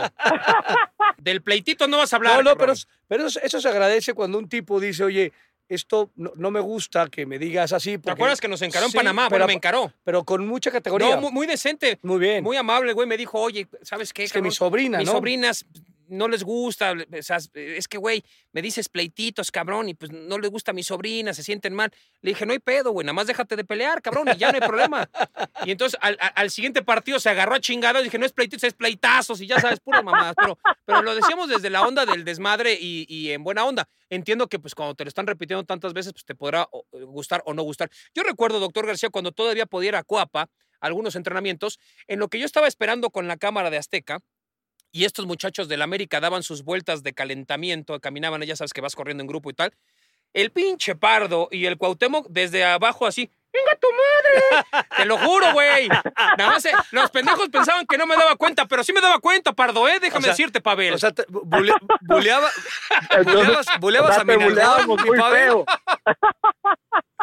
Niégalo, güey. nada más, en, fíjate nada más en, en qué en qué caí. No, te pido una disculpa. la verdad. No, me vale madre. No, pero no. me daba risa porque los güeyes decían, y ahí estaban, no, que no se, no, no se da cuenta, y aparte era el típico güey que se agachaba entre todos. Sí, y, sí, ¡Chinga pues. tu madre! A Cuauhtémoc le salía natural la, la voz, pero Pavel sí la cambiaba, güey. Entonces me daba mucha risa, porque bueno, evidentemente. Ahí sí no, ¿Cómo? ahí sí no me conocías. Ni modo que la de Paus, ni modo que no la identificaras, ¿no? No, la de Cuauhtémoc, que plenamente identificable, güey, ¿no? La, la tuya se cambiaba y, y bueno, al final eh, era en gran parte, pues ahora le pasa a gente que va y, y, y por las críticas que uno llega a hacer o comentarios para bien o para mal, Al pues reportero al le reportero toca. le Claro. toca en la madre. A mí me tocaba por José Ramón, por Faitelson, por, por Rafa Puente, por todos ellos, pues me tocaban las mentadas de madre al yo venir de Azteca, entonces me daba, me daba mucha risa de que estos güeyes este, tiraban así el, el desmadre. Y usted, entre ustedes, ¿quiénes eran los más pesados, Pavel? No, pero a ver, había justo algunos muy pesados. Bueno, en la selección, digo, ahí me tocó el señor García una vez, se va a acordar, que nos aventó una bola de billar en las Olimpiadas. ¡Ah, no mames! se encabronó. Obviamente, obviamente, el que lo chingaba, pues ya sabíamos quién era, ¿no? Era el tremendo Cuau. Y este, pues, se encabronaba y de repente toma un, yo dije, es broma. No, un bolazo no, de billar. No, bueno, imagínate. Pues tenía, tenía que, que, que me respetaran estos pinches escuincles. La 8 caguengues. la ocho en la esquina, doctor. La 8 en la esquina. A ver cómo, a ver cómo andas de receptor, mi Pavel Pima, y te va el, este, el, Bájala con el pecho, bebé.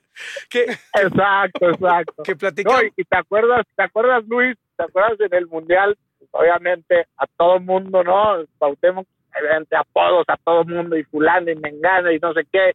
Y en el mundial, no, bueno, me acuerdo también Marcelino, mire, chamaco cabrón, deje de estar chingando. Sí, sí, sí. Es que aparte lo, lo que tenía, eh, hablando esta parte ahí del, del bullying, ¿no? Bien entendido, porque aquí era como entre cuates, entre. Aparte llevábamos juntos, puta, tres meses viajando por Europa, estábamos hasta la madre todos de todos.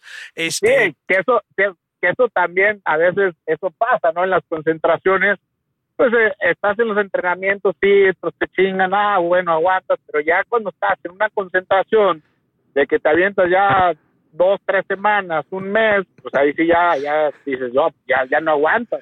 Y aparte el, el, el, tetazo de, de Cuauhtémoc Blanco era el que agarraba una broma y podía pasarse los siguientes ocho meses, güey, la misma pendejada. Decías, güey, o sea, no, dile a tu, a tu neurona, cabrón, que, Que le la cambie. que le dé vuelta a la broma, pasa es que era un éxito en taquilla, cabrón, decir esa. Era como lo que decía Saguito cada vez que pasaban enfrente de la pollería y decía, esos pinches pollos son de perro.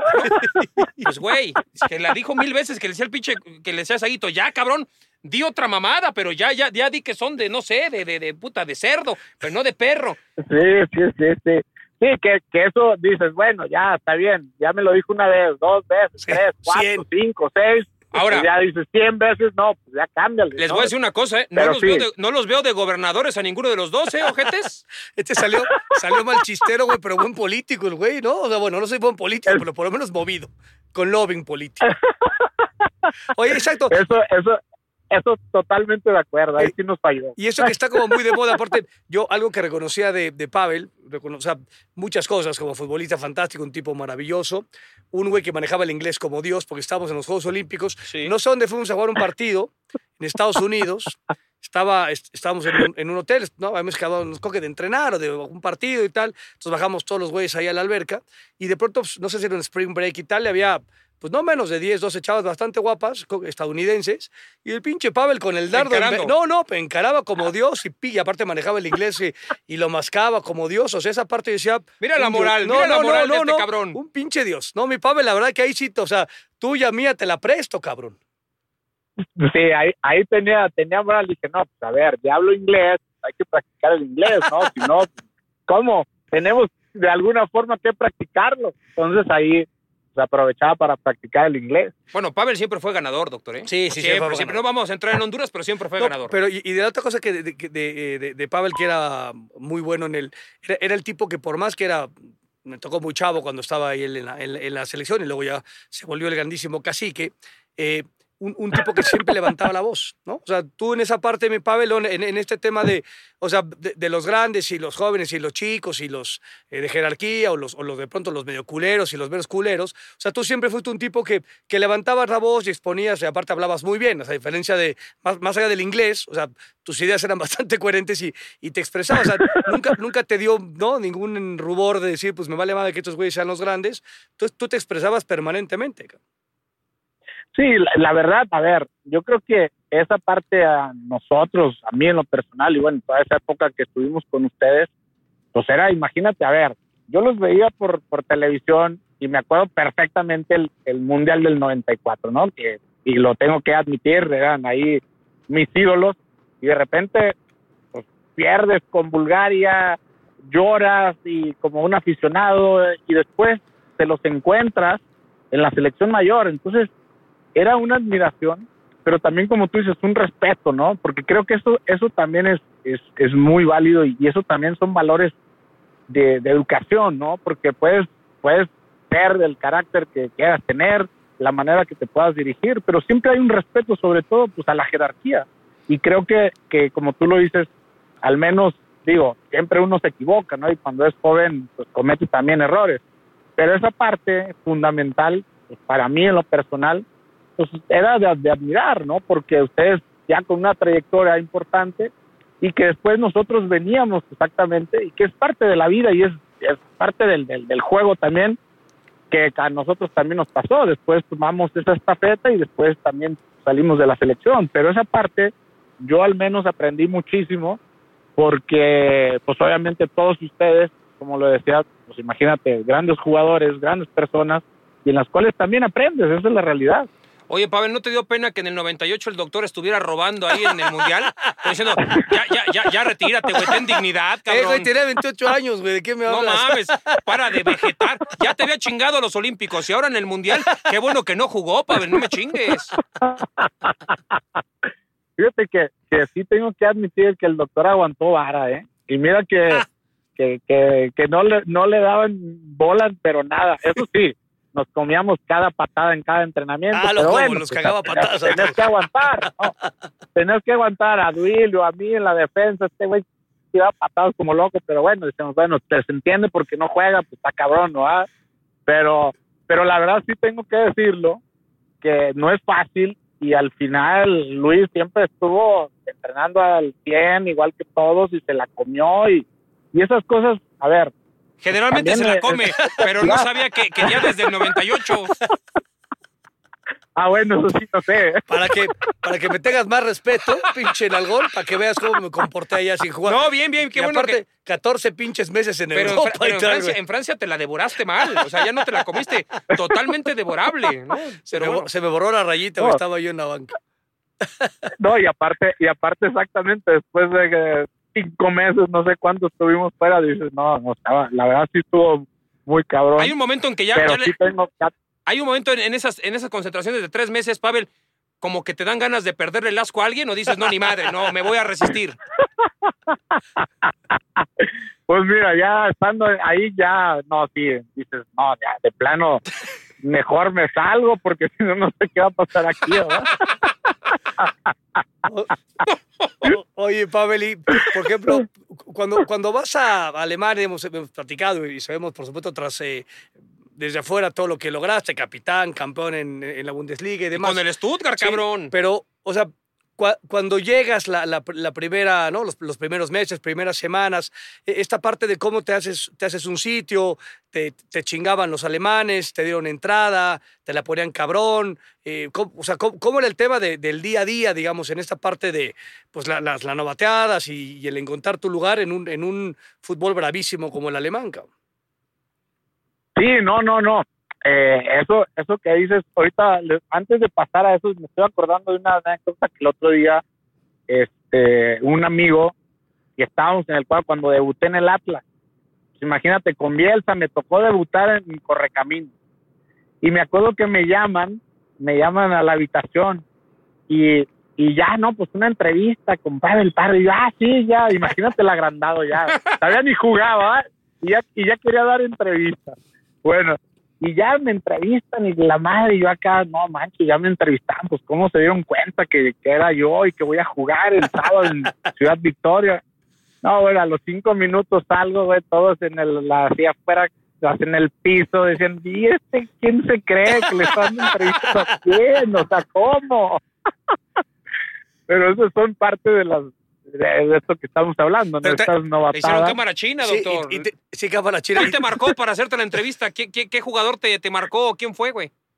Eh, esta vez creo era era según yo digo no me acuerdo bien pero eran los más grandes en ese entonces estaba Juan Carlos Chávez Martín Vázquez que eran de los de los de los más grandes no Ese- esos de esos jugadores y uno de ellos fue el que pues, en esa en esa parte ahí me marcó y bueno te digo después pues empezaron a reír yo decía qué está pasando no salí a la de la habitación y todo el mundo está ahí diciendo, no mames, este güey, ¿qué se cree? A ver, venga para acá, muchacho. Oye, y ni siquiera todavía juega en primera división y ya están en entrevistas, ¿cómo?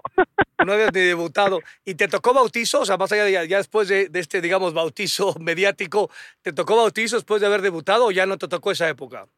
Pues, pues fíjate que no, no tanto. Hasta eso en, Atlas no era tanto esa parte. Y, y yo creo que también, a ver, esos, digo, esos bautizos que sí me tocaron algunos jugadores, otros no, pero en Atlas no, no se usaba tanto, ¿no? A lo mejor era en este tipo de bromas que, que te hacían como, bueno, para bautizarte, pero sí, no, no, en otros, digo, no sé, sabía que Pumas o en otros lugares lo rapan y, y pasan de esas novatadas, ¿no? Acá, afortunadamente, no, no me, no me tocó. ¿Y lo de Alemania cómo fue? Bueno, y en Alemania, eh, algo bien interesante, porque fíjate que lo que decía Luis ahorita, pues llegas a Alemania y muy serios los alemanes, llegas al vestidor y es así como una seriedad, ya sabes, de que cabrones te saludan y, y prácticamente te están diciendo, pues, mira, cabrón, aquí vas a llegar y le vas a sufrir, ¿no? Dices, ay, cabrón, hasta te intimidaba entrar al vestidor y te saludaban y, ah, sí, hola, ¿qué tal? Guten Tag, Guten Tag, listo, ¿no? Entonces, y de repente pasaron, pasó el tiempo, eh, después sí tuve, tuvimos con, con Osorio dos, dos compañeros, digamos, como que fueron los que más se abrieron. Uno fue John Dal Thomason, que él jugó, es un danés, Sí. hecho hoy es entrenador. está- Jugó hasta en el Milan él, también. jugó en el, eh, exacto, jugó en el Milan, en el Newcastle, y el otro fue Marcus Babel, que jugó en el Bayern Múnich y en el Liverpool, Ujú. ¿no? Jugadores, pues obviamente con más trayectoria internacionales, y ellos se abrieron un poco más, pero al principio, o sea, primero, pues nadie se hablaba en, en, en inglés, por ahí un poco, ¿no? Algunos, ¿no? Pero alemán. Pero lo curioso es que pasaron tres meses y de repente Mario Gómez, pues estaba ahí, ya era joven, 18 años más o menos, y de repente a los tres meses nos empieza a hablar en español. Puta. Y le digo, oye, cabrón, llevamos tres meses aquí, nosotros sin hablar una palabra de alemán, y acá ingeniándonos cómo entender a señas, esto, el otro, y ahora nos vienes y hablas en español, y dije, no seas cabrón, o sea, ¿cómo? No, pues es que me da, me da pena, me da pena hablar español porque no sé bien, dije, no chingues, no, ¿No estás viendo, cabrón? pero bueno, Sí, no, no, pero fue una experiencia, bueno, muy chistosa y después, bueno, hicimos muy buena, muy buena amistad con él porque es un, un gran tipo, una gran persona.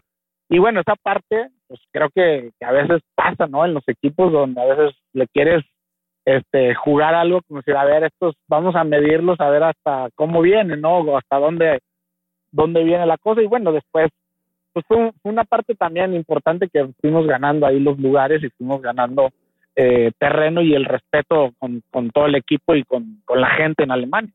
Eh, a mí tocó la, época de Pavel, digo, el, el chavo muy correcto, muy educado, ¿no? O sea, muy... Todavía no el Pavel Padrote. El, el Pavel Padrote, o sea, pero tú, ¿alguna vez te recuerdo? Porque luego ya está con el Jet Set. No, no, no, un pinche eh, Dios. Ya, ya, un tema de, la, de la, la televisión, No, no, conductoras no. y la chingada. No, no, no, no. Oye, pero ¿alguna vez fuiste, o sea, fuiste culerón, o sea, con algún, en, en, en tu escuela o con algún, en algún equipo, o sea, que, que hayas dicho, puta, pues ahora sí que me pasé?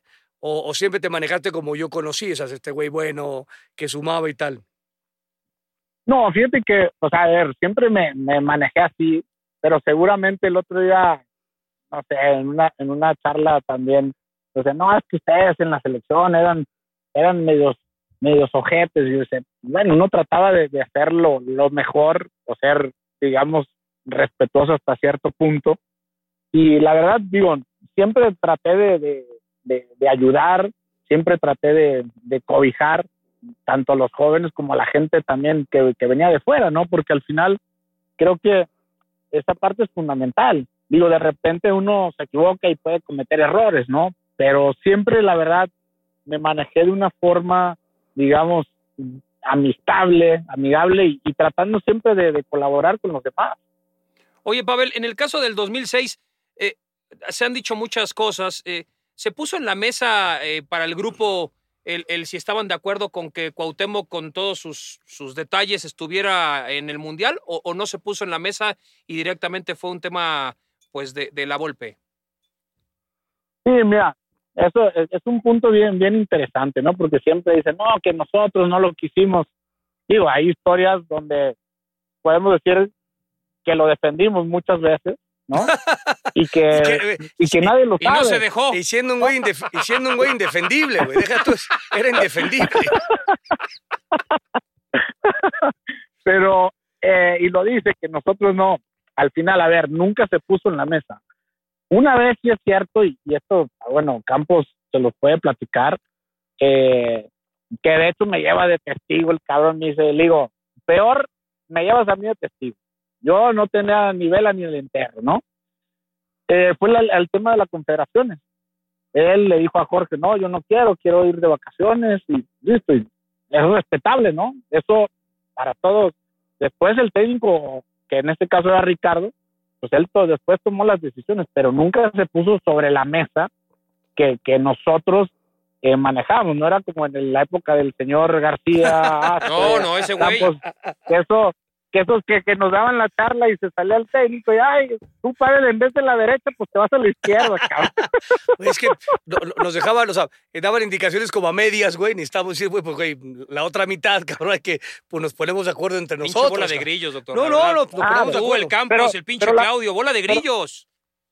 Pero, pero, la verdad sí funcionaba, ¿eh? Digo, hay que hacer, también hay que decir la verdad.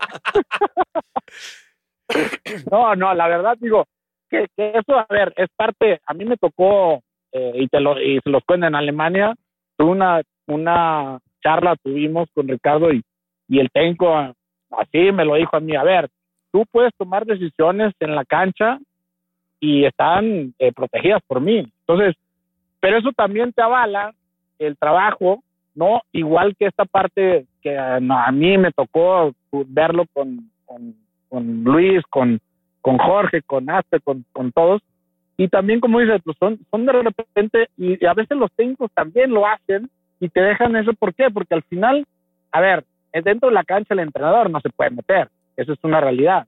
Y creo que eso también sí influye a tener un grupo y a tener ese compromiso de decir, a ver, aquí somos un equipo, estamos comprometidos y cada uno de nosotros nos exigimos, ¿no? Y creo que eso también es válido, o sea, no, no es malo, ¿no? Siempre y cuando lo hagas para bien, o sea, no es de que lo hagas para un tema y que muchas veces se dice, no, ah, no, es que le están poniendo la cama al técnico, es que está pasando esto, sino todo lo contrario, siempre fue pues para el, el perdón, el beneficio del equipo. Siempre fue así. Oye, Pavel, ¿a ti te pasó un poco en Alemania con lo que alguna vez contó Salcido en, en Holanda, en los Países Bajos, que estuvo como tres meses tragando hamburguesas porque no podía pedir otra cosa? no, fíjate que no, gracias a Dios, no, soy una persona que me adapto muy fácil. Entonces yo llegué a Alemania y hay unos una comida, sobre todo en la región, que son los babos, y, y hay unos tipos como ravioles que se llama Maultaschen. Y eso, pues, digamos, es una comida muy típica de ahí. Entonces, comía eso. Hay otro, otro platillo que es muy, muy común también en esa región que se llama queso spätzle, que es una, es una, es una pasta, o sea, un tipo de pasta que lo hacen ahí con queso y, un poco de tocino, pero son, son muy, muy típicos, ¿no? Y, y después, eh, al no tener los tacos, obviamente, sí. Eh, pues, ¿qué había? ¿Qué había el, el. Entonces, para mí eso era, pues era como los tacos, ¿no? Entonces, pues me adapté rápido a ese tipo de comida y también te soy sincero, pues en mi casa mi mamá nos tuvo siempre muy estricto con la comida, de que comía pues, ensalada, arroz, carne, pescado, pollo, era una, una dieta, digamos, pues muy así, muy exigente. Entonces, para mí, pues no era tan difícil adaptarme también a, a, donde estaba. Y en Alemania, la verdad, soy sincero, yo comía y me adaptaba a lo que Ahora, sí íbamos a muchos restaurantes italianos, que eso hay muchos en, Alemania, porque la verdad la cocina, digamos, alemana, pues no, no es tan, tan vasta. Y, y bueno, en esa parte sí, pero la comida típica o platillos típicos de ahí de Alemania, pues digo, siempre los probé y siempre me traté también de adaptar. ¿Sigue siendo eh, embajador o este eh, con el Stuttgart y tal? ¿Sigues, sigues ahí teniendo ese, ese vínculo? Sí, de hecho, de hecho no solo con Stuttgart, o sea, yo sigo teniendo el vínculo con la liga alemana, o sea, sigo de, sigo de embajador, porque la liga ha adquirido, ha tomado, perdón, eh, jugadores por, por, por todo el mundo y, y, los está poniendo pues como embajadores. Entonces ya llevo más o menos como unos tres años, casi cuatro, de hoy otra vez. El otro día para renovar el contrato me llaman y me dicen, oye, pues estamos pensando en que pues otra vez, un, año más, este, sigas de, de embajador. Si así tú lo decides, dije, bueno, yo sí quiero. Para el tema es que si ustedes quieren, ¿no? Entonces, pues mira, gracias a Dios ahí seguimos en eso, seguimos teniendo esos, esos contactos y esa parte, pues la idea eh, es obviamente poder abrir el mercado para los mexicanos, que no es fácil. No es fácil sobre todo porque en la parte donde, donde están las transferencias, donde están los jugadores, pues al final los, sabemos, ¿no? El jugador mexicano es, es caro, se cotiza alto y también los, los alemanes son pocos los equipos, salvo el Bayern Múnich, Leverkusen, Dortmund, que son los que hacen inversiones, digamos, este, altas, eh, transferencias de jugadores, y eso es lo que está a veces o entorpece un poco esta, esta posibilidad de los jugadores mexicanos de poder emigrar al fútbol alemán, que en mi opinión creo que sería de mucha ayuda. Sí, hemos estado desde el año pasado, eh, tenemos un vínculo en, entre Azteca y la Bundesliga y estamos pasando partido semanal y esto y el otro en redes sociales, en digital. Y pues bueno, cuando uno se va adentrando mucho más en el nivel futbolístico de la competencia, es, es altísimo y, y luego empiezas a ver este austriaco y el otro que es de, de Eslovaquia y este y el otro, y, ves las fichas y ves la, calidad, Luis, son jugadores de 3 millones de euros. ahí hasta afganos y tal, o sea, de, de, muy buen nivel. Y las fichas no son muy elevadas, no son caras, como dice Pavel. Entonces, si tú pretendes mañana que del fútbol mexicano un jugador más o menos de, buen nivel se vaya, pues quieren 8 millones de dólares, pues en, Alemania automáticamente te van a decir, no mames, yo tengo 8 seleccionados de Austria y, todos cuestan 4 millones cada uno.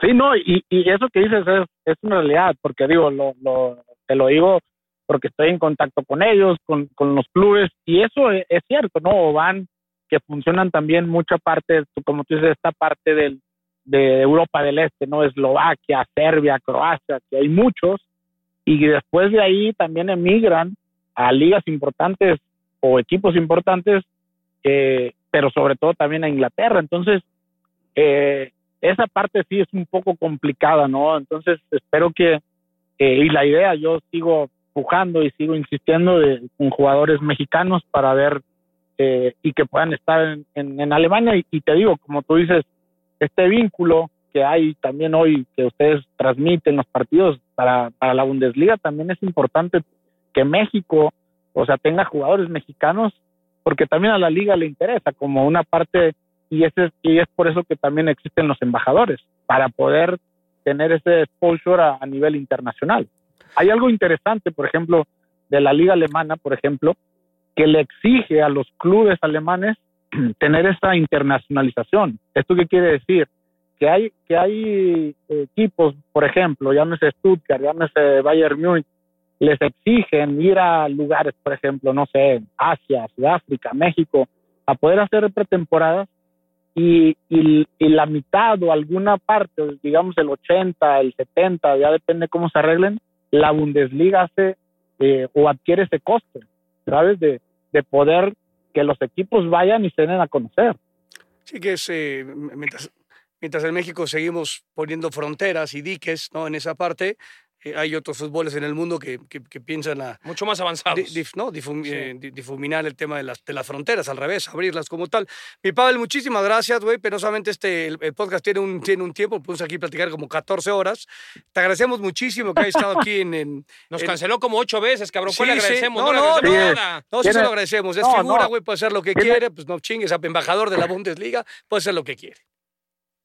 No, tiene, tiene razón hace rato lo que decía Martinoli. Antes, como decía la Luis, era, era ahí el, el, el chavito, ¿no? Respetuoso, y ya les cancelé, estoy, les, les pido una disculpa que tuve muchas cosas, pero, pero ya por fin tuvimos no, eh, la posibilidad del podcast. A ver, a ver cuándo me vuelven a invitar. ¿eh? Sí, sí. Ahora en Navidad, a, a la, digo, tercera, a la tercera mi, temporada. Digo, no, digo no, la verdad, quiero subir mi rating, pues. Eso sí, ya, ya, ya, estaba, ya estabas igual de pinche agrandado que la entrevista esa que te hicieron de bautizo, ya andabas igual no, no, acá con nosotros. y, y, eso que yo he dicho públicamente, doctor, que en mi once ideal de selección. Sí, siempre estaría Siempre Pavel, he dicho sí, que estaría sí, ese güey del pinche creo que, eres el, creo que eres el único güey que lo dice, pero está bien, pero oh, lo dices. Eres mi placer culpable futbolístico, Pavel. ¿Qué quieres que te diga, güey? No, hombre, no, muchas gracias, muchas gracias. Abra abrazote fuerte, sí, mi Pavel. Lo mejor, cabrón, y gracias grande. como siempre. Abrazo. Ahí tenemos, doctor García, a bebé, darde, envenenade, parde. Eres un pinche Dios, la no, verdad. Pues es el, el perro, doctor. Yo el nomás... perro Bermúdez, totalmente de acuerdo. Bueno, terminamos otro grandísimo y exitosísimo podcast de Amazon Music, original de Amazon Music. Hoy aparte nos enteramos, doctor. Y aparte es gratuito. ¿Qué, es gratuito. Hoy nos enteramos que usted en su ataque de pinche furia lanza bolas de billar. Ah, bueno, pues ya sabe que... O sea, no mames, doctor. Si, ro si, rompo antenas, tiro... O sea, güey... Pero pues, pare la pinche mano. No, no, güey. Usted... Yo tengo 50 Nada más años. por la que de, la de boliche no la puedes lanzar, sí, ojete, no te da. Ustedes me siguen hinchándome los huevos y, güey, los siguientes son, ya lo dijo mi presidente. Abrazos, no balazos, pues yo voy a hacerlo al revés. Va a haber unas pinches balazos para no, todos. No, no, ya vámonos, vámonos ya. Así cierra el episodio de hoy. A Pavel le apodaban el bebé y el apodo se lo puso el perro. Pero como no queremos cerrar con ese mal sabor de boca, mejor quedémonos con los recuerdos bonitos de este podcast original de Amazon Music. Cerremos diciendo que cualquier manifestación que hiera los sentimientos de otro es negativa, pero el que se lleve, que también se aguante. Generación de cristal o no, agradecemos mucho el favor de tu atención y te pedimos que compartas este podcast con el resto del mundo. Martinoli, el doctor García y sus invitados siguen en algún otro episodio de Exceso de Humo. Hasta entonces. Exceso de Humo es una producción original de Amazon Music y Wondery, producido por Studio Sport Entertainment SADCB, conducido por Luis García y Cristian Martinoli, bajo la dirección de Rodrigo Macías. Diseño de audio, Emilio El Chino Ortega. Producción ejecutiva, Rodrigo Macías, Aquiles Castañeda Bomer y Francisco Lavat. Exceso de Humo es una producción de Amazon Music y Wondery, Jessica Radburn y Marshall Louis. Hasta muy pronto.